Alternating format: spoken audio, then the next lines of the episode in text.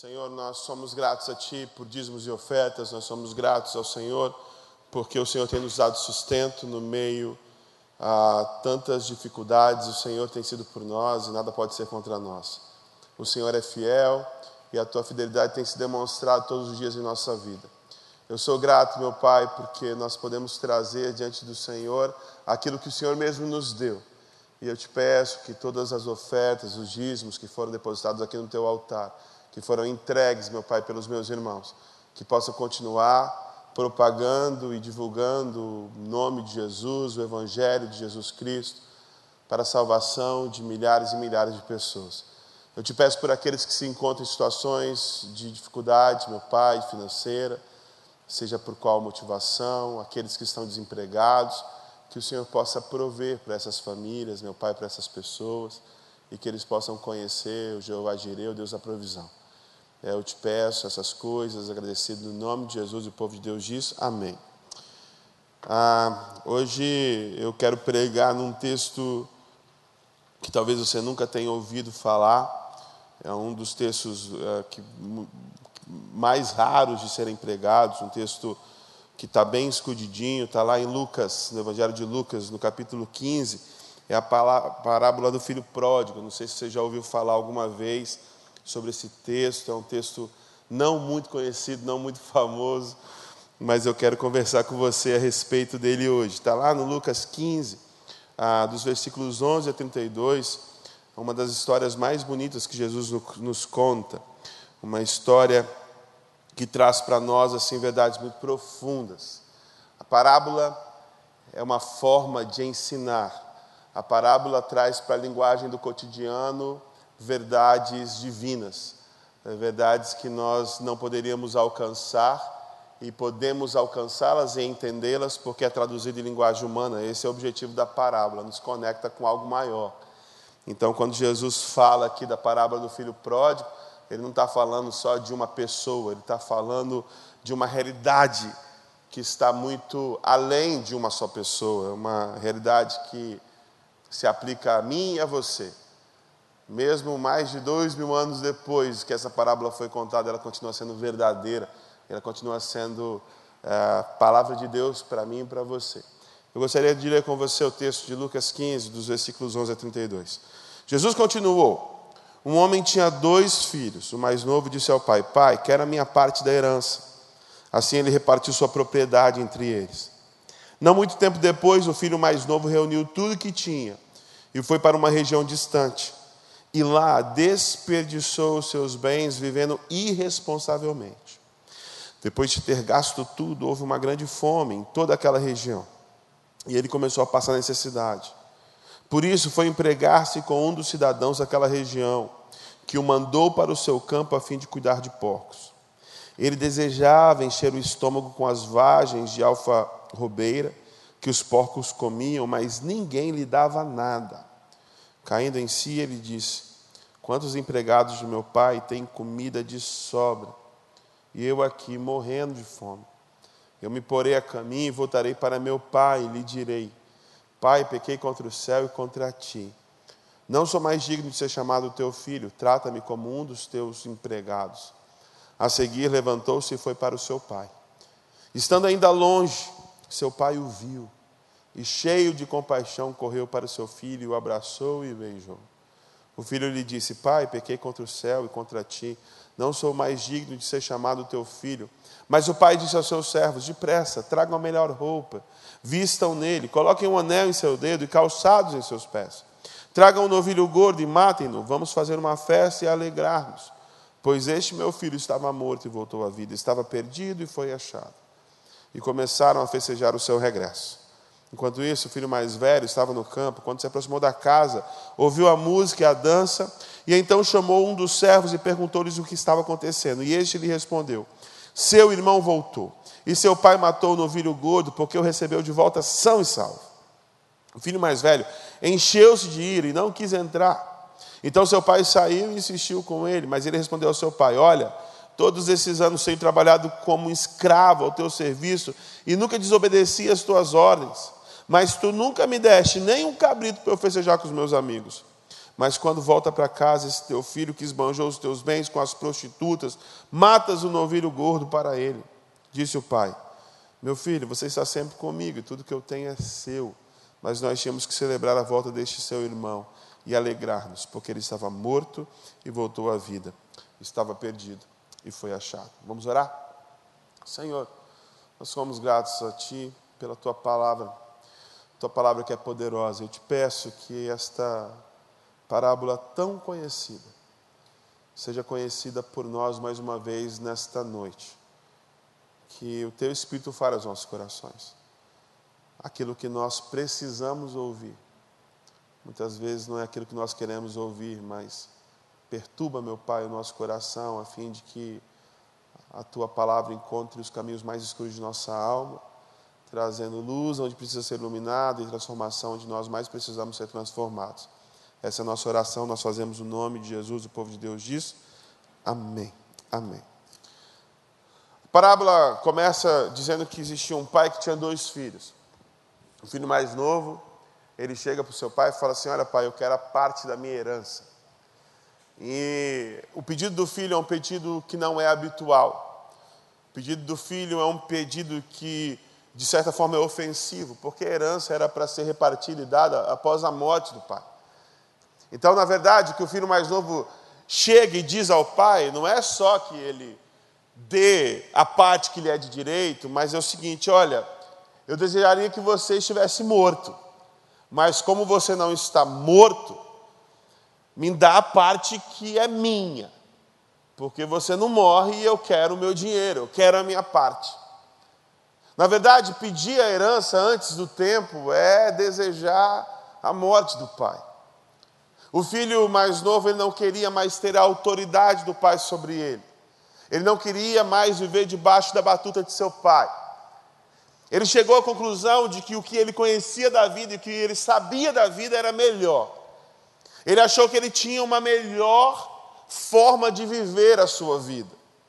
Então ele chega para o pai e fala assim: Pai, não quero mais o Senhor, não quero mais a tua casa, a única coisa que eu quero de você é o teu dinheiro. Me dá meu dinheiro e eu vou cair fora. O pai, imagino eu, com o coração completamente devastado, com aquele filho é, que toma uma atitude tão drástica quanto essa, atende à vontade do filho e dá para o filho a parte que lhe seria por herança após a sua morte, dá ainda em vida. E esse filho vai para distante viver a sua vida. E o filho pródigo, ele é um retrato de quase todos nós. O filho pródigo é o filho que quer viver de forma completamente independente. O filho pródigo é aquele que se identifica capaz de tomar sempre as melhores escolhas. É alguém que julga não precisar do pai para tomar as suas decisões. Alguém que quer viver a sua própria vida. Alguém que declarou independência do seu pai. Agora, repare bem que o tempo todo, e é muito explícito isso, o pai da parábola se refere a Deus. E quando Jesus fala do filho que sai da casa do pai e não quer mais viver debaixo da autoridade do pai, ele se refere a todo aquele que decidiu também pedir independência de Deus. Ele fala sobre aquele homem, aquela mulher, aquele menino, aquela menina, aquele adolescente, que entendeu que sabe melhor, que pode tomar suas próprias decisões e quer viver a vida do seu jeito. Do seu jeito. E essa é uma grande questão. Na filosofia existe uma grande questão que é a pergunta por Deus, se Deus existe ou não. E essa pergunta ela é muito importante porque se não existe um Deus, não existe uma maneira correta de se viver. Existem várias possibilidades e cada um de fato escolhe o seu caminho. Faz o que acha melhor. Agora, se de fato existe um Deus, existe uma maneira correta de se viver. Existe uma maneira certa de se viver, existe o um caminho certo para se trilhar. E nós muitas vezes, apesar de dizer que cremos em Deus, vivemos como se Deus não existisse, porque pedimos independência dele e o deixamos de lado em nossas vidas, tomamos o controle, a rédea das nossas vidas em nossas mãos e vamos adiante, fazendo as nossas próprias escolhas, baseado no nosso grande entendimento da vida e o que acontece conosco é o que acontece com o filho pródigo. Aquele que decide pedir independência do Criador, do que sabe todas as coisas, daquele que nos criou e nos ama e nos criou com um propósito e quer cumprir o seu propósito em nós.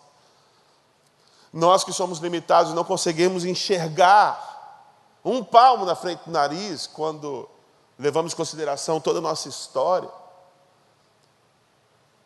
Por mais sábio que você seja, você não consegue prever o que vai acontecer nos seus próximos 5 ou 10 anos, quem dirá daqui 20, 30 anos. Você não consegue prever nem o que vai acontecer na próxima semana. Você tem algumas possibilidades, mas ninguém sabe dizer. Você imaginava, no mesmo período do ano passado, que um ano depois você estaria sentado com uma máscara na cara, sem poder tocar nas pessoas, tendo que se higienizar com álcool e gel. A nossa visão e a nossa compreensão do mundo é uma compreensão limitada. E quando nós pedimos independência de Deus, como fez o filho pródigo, nós estamos caminhando para a destruição. Viver em desobediência a Deus é caminhar rapidamente para a destruição. E muitas vezes nós, apesar de professarmos a nossa fé de que existe um Deus, nós não vivemos de acordo com aquilo que Ele quer que nós vivamos. E o filho foi. Achou que sabia mais. Ele, ele achou que ele dava conta. Eu dou conta da minha vida. E aí ele cai em desgraça ele perde tudo. Ele entra em completa ruína, ao ponto de conseguir um emprego de cuidador de porcos. Isso para um judeu era uma humilhação, uma humilhação terrível. Porque o porco para os judeus era considerado um animal impuro. E aquele garoto chega numa situação tão medonha, que em certa ocasião ele sente vontade de comer a comida dos porcos. Agora preste atenção. O texto diz que ele sente vontade de comer a comida dos porcos, mas nem a comida dos porcos ele pode comer. Ou seja, os porcos estão vivendo melhor do que ele. Os porcos são mais bem tratados do que aquele garoto. Aquele garoto perdeu todo o seu brilho, perdeu a sua dignidade. Aquele garoto caiu em desgraça completa, em ruína. Ele chegou ao fundo do poço. Não tinha para onde mais ir. E no fundo do poço acontece algo muito interessante. E aqui esse menino começa a acertar. Um garoto que enfiou os pés pelas mãos, que quis antes do tempo a sua herança, teve com ele um patrimônio que ele não tinha maturidade suficiente para poder gerir e administrar. Quando ele chega no fundo do poço, ele começa a enxergar com clareza. Isso é uma coisa muito importante. Enxergarmos com clareza e sinceridade a nossa história. Fazermos uma leitura correta da nossa história. O Kierkegaard, um filósofo que eu gosto muito, ele diz que só é possível viver olhando para frente, mas só é possível compreender a vida olhando para trás. E aquele garoto faz isso. Ele se enxerga numa situação de ruína, de catástrofe, de desastre, E ele quer entender o que aconteceu. E ele olha para a sua história. E ele faz uma reflexão profunda. E ele começa a ter clareza. Ele começa a ver: olha, olha a situação que eu estou vivendo. Eu estou vivendo um mendigo. Eu estou vivendo pior que porco. Lá na casa do meu pai, os empregados têm uma vida boa. Os empregados. E eu aqui não tenho nem o que comer. Vou voltar para a casa do meu pai. E vou dizer para ele: Pai, pequei contra os céus e diante de ti. Não sou digno de ser chamado teu filho, mas trata-me como teu trabalhador. Aquele garoto, ele fez um inventário moral. Ele olhou para a sua história. Ele colocou a limpo a sua história, ele passou a limpo a sua história. E repare que ele não terceiriza o problema, ele não coloca a culpa em ninguém. Ah, eu tenho certeza que na vida que ele escolheu, muita gente passou ele para trás.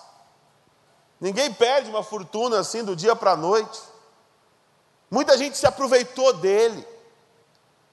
Muitas pessoas se aproximaram é, dele por interesse sugaram aquilo que ele tinha, e quando ele não tinha mais nada, simplesmente sumiram. E esse garoto bem podia terceirizar a responsabilidade. Ele podia considerar que eu fali porque os meus amigos me influenciaram negativamente. Eu eu fali porque a mulher que eu tinha me traiu. Porque o meu sócio me roubou porque isso, porque aquilo.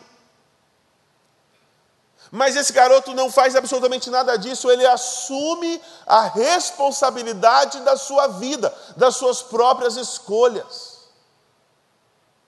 Quando ele olha para trás e faz um exame profundo da situação onde ele estava e como ele chegou lá, o que ele fala para o pai, o que ele quer falar para o pai é: Pai, eu pequei. Eu errei. A responsabilidade é minha. É minha. É minha. É muito interessante que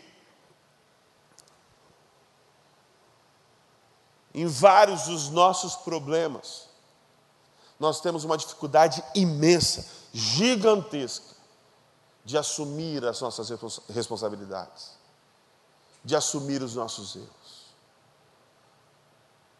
Preste atenção em algumas discussões de casais. É muito interessante. É um tal de eu fiz isso porque você fez aquilo. E a mulher fala assim, ah, mas eu faço isso porque você faz aquilo. Aí ele responde e fala assim, não, mas eu faço isso porque você fez aquilo outro. E não acaba não tem fim. É sempre uma terceirização da culpa. Mas isso não é nada inédito. Isso não é nada novo. Isso começou lá no Éden. Adão. O que aconteceu, Adão? Adão fala assim: ah, a mulher. A mulher que tu me deste, ou seja, a culpa é de Deus. Você me deu uma mulher, estava bem, estava feliz aqui sozinho. O senhor me dá uma mulher, essa mulher me enganou e eu tomei da maçã. Da maçã, do fruto. E aí Deus chega para a mulher e fala assim: Mas mulher, o que aconteceu? A mulher, a serpente. Aí foi para a serpente, a serpente tinha que colocar a culpa e acabou por lá.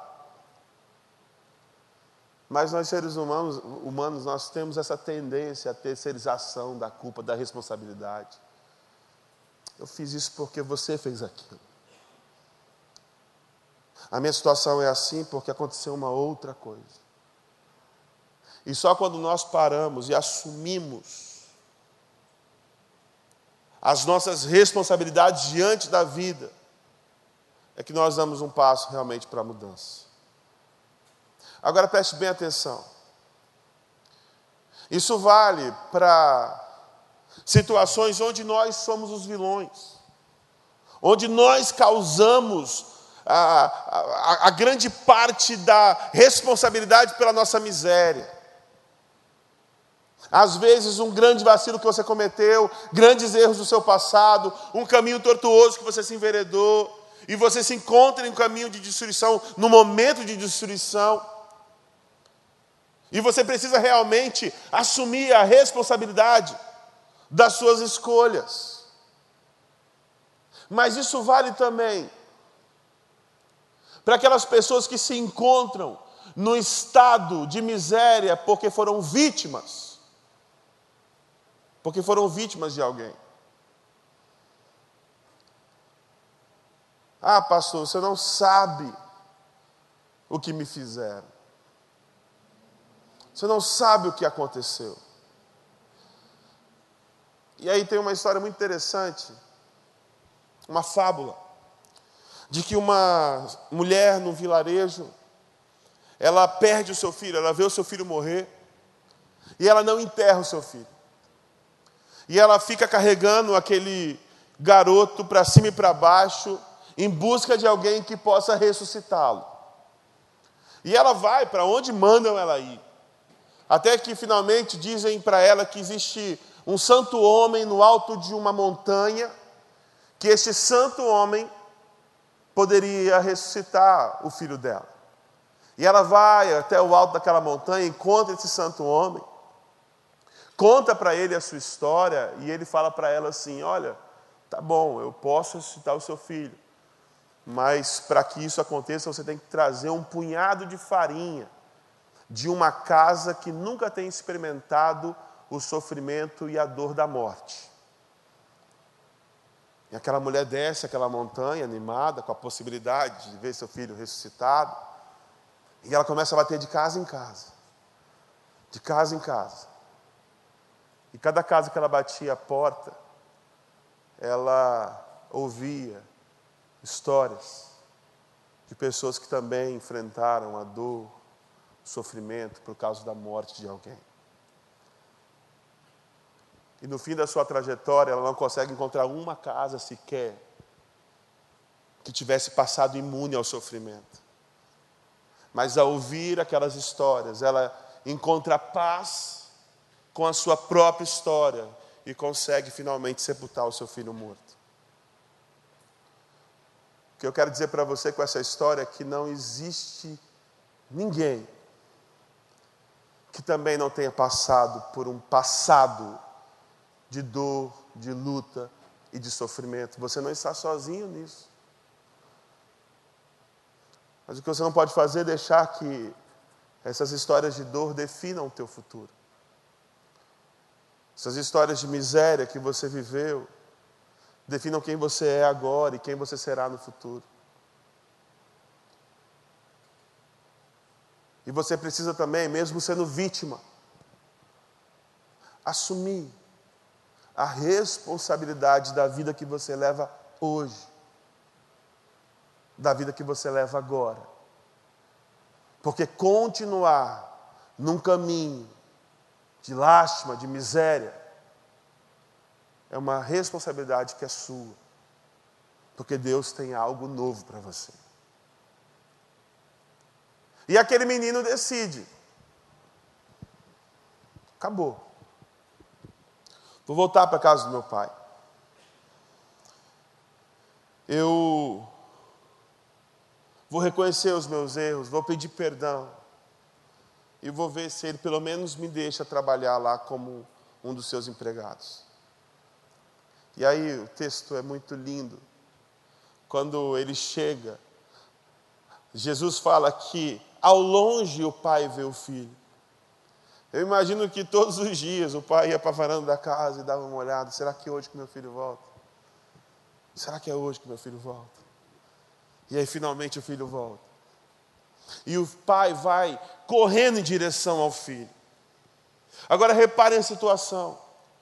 O filho tinha ensaiado um discurso, e o discurso dele era: Pai, pequei perante o céu diante de ti, não sou digno de ser chamado teu filho, mas trata-me como um dos teus trabalhadores. Estava na ponta da língua.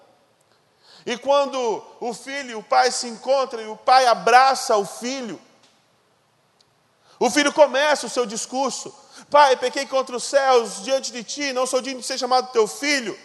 E o pai interrompe o discurso do filho. Ele não deixa o filho terminar. Ele grita: depressa, traga uma roupa nova para o meu filho. Sabe por quê? Porque aquele pai não queria que o seu filho vivesse em autocomiseração, vivesse se lastimando pelas escolhas erradas que fez, vivesse com a culpa nas suas costas. Porque muitas vezes é assim que nós lidamos com os nossos erros. Porque fizemos algo terrível. Nós nos sentimos indignos. E não nos sentimos, e não nos sentindo indignos, nós nos martirizamos. Nós achamos que nós merecemos o sofrimento. E nós não fazemos nada em relação à situação caótica da nossa vida porque nós achamos que nós merecemos. Nós merecemos aquilo que nós estamos recebendo. E a gente vive em autocomiseração. Gente que não sabe deslumbrar uma outra possibilidade, a não ser uma possibilidade de miséria. A pessoa não se permite viver não se permite viver. Por causa de alguma coisa que aconteceu no passado. E aquele menino estava caminhando para alguma coisa assim. Vou voltar para casa do meu pai, mas eu não vou voltar como filho, porque não tem como, filho. Olha o que, que eu fiz. Não vai me receber como filho. Eu vou tentar um empreguinho lá com meu pai. Quando o filho chega com essa postura, o pai imediatamente o interrompe e fala assim: tragam uma roupa para o meu filho. Tragam uma túnica para ele. Sabe o que significa túnica? A túnica distinguia quem era quem naquela sociedade. E quando o pai pede uma túnica para o seu filho, o que ele está dizendo é o seguinte: ó, esse menino aqui sujo, fedido, maltrapilho, é meu filho. E sabe qual é a verdade maravilhosa? É que mesmo quando aquele garoto estava comendo, desejando comer a comida dos porcos, no seu ponto de maior miséria e destruição, ele continuava sendo filho. Ele nunca deixou de ser filho, mesmo maltrapilho, mesmo miserável, mesmo marcado pelo seu pecado, pela sua dor. Ele nunca deixou de ser filho. E a primeira coisa que o pai faz imediatamente à sua chegada é dignificá-lo colocá-lo de volta ao lugar que sempre foi dele. Você vai vestir uma túnica de filho, porque você é meu filho.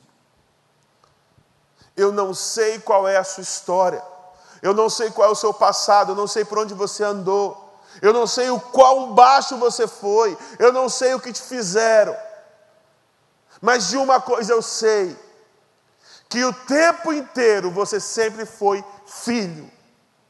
O tempo inteiro você sempre foi especial. O tempo inteiro você sempre teve valor. E Deus quer te dar uma túnica e te tirar desse estado de miséria que você vive. O pai dá uma túnica e coloca um anel no dedo do seu filho. O anel era sinal de autoridade. Aquele filho, ele tinha funções na fazenda. Ele tinha responsabilidades. E o pai devolve para aquele menino a sua autoridade sobre os outros empregados. O pai dá uma sandália para ele. Ele estava descalço. Quem andava descalço eram os empregados. Quem andava descalço eram os escravos. E quando ele recebe as sandálias do seu pai, o que o pai está dizendo é o seguinte: você é livre. Aqui sempre você foi livre. Quem escolheu viver a escravidão foi você, meu filho. Mas o pai sempre te deu liberdade. O pai dignifica o filho. E aí acontece um negócio muito interessante, porque o, o outro irmão vê tudo isso acontecendo e fica indignado. O irmão fica chateado. Ele chega para o pai e reclama com o pai: Pai, como, como que você faz um negócio desse? Eu que estou aqui, trabalhando de sol a sol todo dia, leal a você, você nunca matou um cabrito para mim. Agora vem esse teu filho, você vê que ele nem reconhece como irmão. Vem esse teu filho, que gastou o dinheiro com prostitutas, e você mata um novilho gordo por ele. Você sabe por que esse menino fala isso? Porque esse menino vive no sistema meritório que nós vivemos. E é muito difícil entender essa parábola para muitas pessoas, porque está tão enraizado em nós essa questão da meritocracia, que a gente não consegue entender essa dinâmica de Deus. Jesus conta uma outra parábola dos trabalhadores da vinha. O Senhor vai lá a determinada hora da manhã, muito cedo, leva um bocado de gente para trabalhar, volta lá um pouco mais tarde, leva mais gente para trabalhar passa de novo, mais tarde ainda leva mais gente para trabalhar, até que chega no finalzinho do dia, já está dando a hora, o trabalho acaba seis horas, é cinco, e tem gente lá que ninguém quis, que, que ninguém escolheu, o pessoal lá que foi deixado de lado, aí esse senhor fala assim, vocês querem trabalhar na minha vinha? Queremos, é. Então vamos. E é na hora de pagar, o pessoal que trabalhou desde cedinho fala assim: ah, nós vamos receber mais. Porque é óbvio, nós trabalhamos mais. E aí, quando todo mundo recebe a mesma coisa, eles ficam indignados. Por quê? Porque eles vivem no sistema meritocrático, que é o mesmo sistema que eu e você vivemos, e que, na maioria das vezes, é a forma como nós lemos o mundo. E aí, a resposta do Senhor da vinha é muito interessante. Ele fala assim: o dinheiro é meu, eu dou para quem eu quiser. Entende? É tudo do Senhor. E a graça de Deus é despejada sobre todos. E você não tem o que fazer em relação a isso. Pode se contorcer, pode ficar chateado, pode se debater, mas é Ele que decidiu fazer assim, e Ele faz assim, Ele fez assim, Ele continuará fazendo assim, derramando graça a gente que não merece. Porque a própria definição de graça é isso, favor imerecido. E às vezes você fica se batendo, se batendo, se batendo, se batendo, se batendo. E falando assim, mas não tem como diante do que eu fiz, não tem jeito, eu não mereço. E você sabe qual é a resposta que eu posso te dar? Verdade, você não merece mesmo não. Mas eu também não mereço. O André não merece, a Bianca não merece, o pastor Daniel Camaforte não merece, o Davi não merece, ninguém merece. É tudo graça do Senhor. Assim como a graça, a graça do Senhor me alcançou, alcançou André, a Bianca, o Davi, o pastor Daniel, a graça de Deus também quer alcançar você e não é baseado naquilo que você fez. Porque aquele que fez tudo certinho o tempo todo, também não vivia debaixo da graça. Ele estava vivendo debaixo do mérito. E por viver debaixo do mérito, não desfrutava daquilo que o pai tinha para lhe dar. O pai fala: Filho, tudo que eu tenho é teu. O tempo todo foi teu. Toma parte. Desfruta. Existe uma vida que Deus quer dar para você. Existe uma paz que o Senhor quer te oferecer. E o que Ele está dizendo para você é o seguinte: ó, está à tua disposição. Você não merece, mas eu estou te dando mesmo assim, porque você é meu filho. Você é meu filho. Você é minha filha. A despeito da sua trajetória, a despeito da sua caminhada, do que você fez, do que fizeram com você, mesmo você tendo sido tratado como lixo, mesmo as pessoas te enxergando como lixo, eu enxergo em você valor, porque é eu que te dignifico, é eu que te exalto, é eu que te dou túnica, anel e sandálias. Queria que você fechasse seus olhos e abaixasse a sua cabeça. Essa é uma frase que me marcou muito, a frase que eu citei aqui do Kierkegaard. Só é possível compreender a vida olhando para trás. E olhar para trás não é para você ficar se martirizando, se enchendo de culpa, de autocomiseração, pelos erros que você cometeu, ou pelas injustiças e erros que foram cometidas contra você. Olhar para o passado é você entender o que aconteceu. É entender como você chegou até aqui. E mudar os rumos. Assim como aquele garoto mudou os seus rumos. Um caminho que levava para longe do Pai, agora ele faz o caminho de volta para o Pai. Faça o caminho de volta para o Pai. E se apresente a Ele do jeito que você está. Sujo, maltrapilho, fedendo, com todas as suas mazelas,